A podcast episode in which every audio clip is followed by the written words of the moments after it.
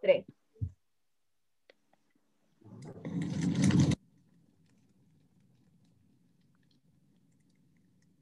¿Quieren escuchar una historia, mis amados nietos? Sí.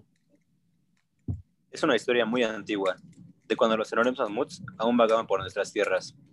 Es sobre mis dos hermanos y yo. Cuando los tres éramos jóvenes, aprendimos que cuando dejamos de estar en estas tierras, tenemos que aprender a mirar más allá de lo que podemos ver. Cuéntanos, abuelo. Sí, abuelo, cuéntanos la historia. Bueno, pues esta historia comienza hace mucho tiempo atrás, antes de que ustedes nacieran e incluso antes de que sus padres nacieran. Mm, pero primero, cuéntanos qué eran esas cosas. Sobre lo que está en las pinturas. A eso voy, no se desesperen.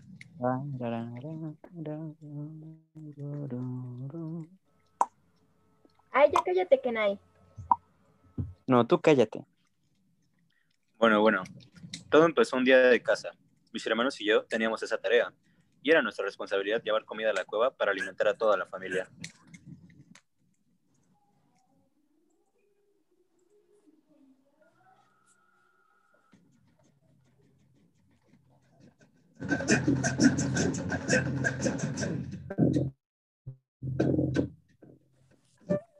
¿A dónde quieres ir a cazar esta vez, Esponjagar? Hace mucho que no vamos detrás de las montañas. No, la abuela dijo que ahí no había nada por la nieve y es muy peligroso. Entonces vamos a donde los tigres. ¿Estás seguro? Tendremos que pasar por el hielo y tú sabes muy bien lo mucho que me asusta pasar por el hielo. Sí, ¿qué es lo peor que podría pasar?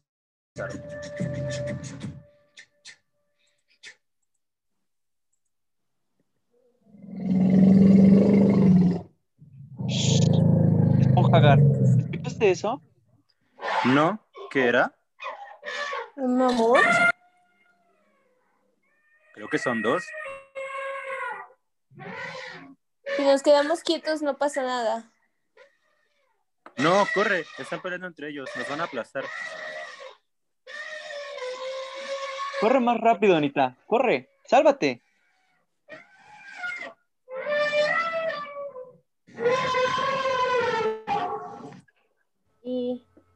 Qué pasó después? Esa, queridos nietos, es la primera historia de hoy. La historia de cómo Patar murió salvando a nuestra hermana. Él se pensaba indestructible.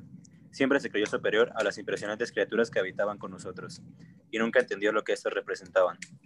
Pero luego, ¿qué pasó? ¿Dónde está Anita? Paciencia, eso nos lleva a la siguiente historia. Después de la muerte de nuestro hermano, Y yo tuvimos que salir aún más seguido a cazar, pues la comida no era suficiente para todos en la aldea, y nosotros cada vez éramos más.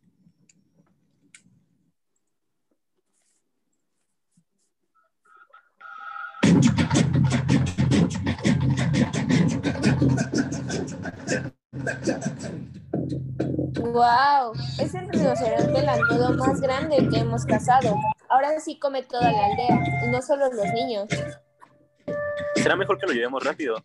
No queremos que nos lo quiten los dientes de sable o los duros.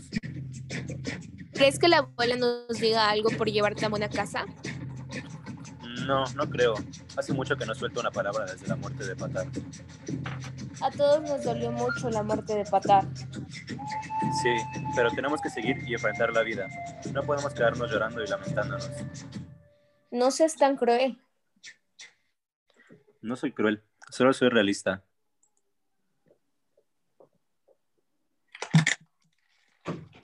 ¿Escuchaste eso? Debe haber algo cerca. No lo veo.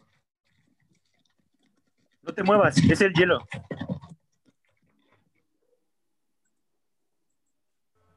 Ah, güey, ¿por qué nos cuentas puras historias tristes? Son lecciones de vida, queridos nietos. La vida nos presenta muchos retos y quiero que ustedes puedan aprender a mirar más allá de lo que pueden ver y estén preparados para todos los retos que esta vida les pondrá en su camino.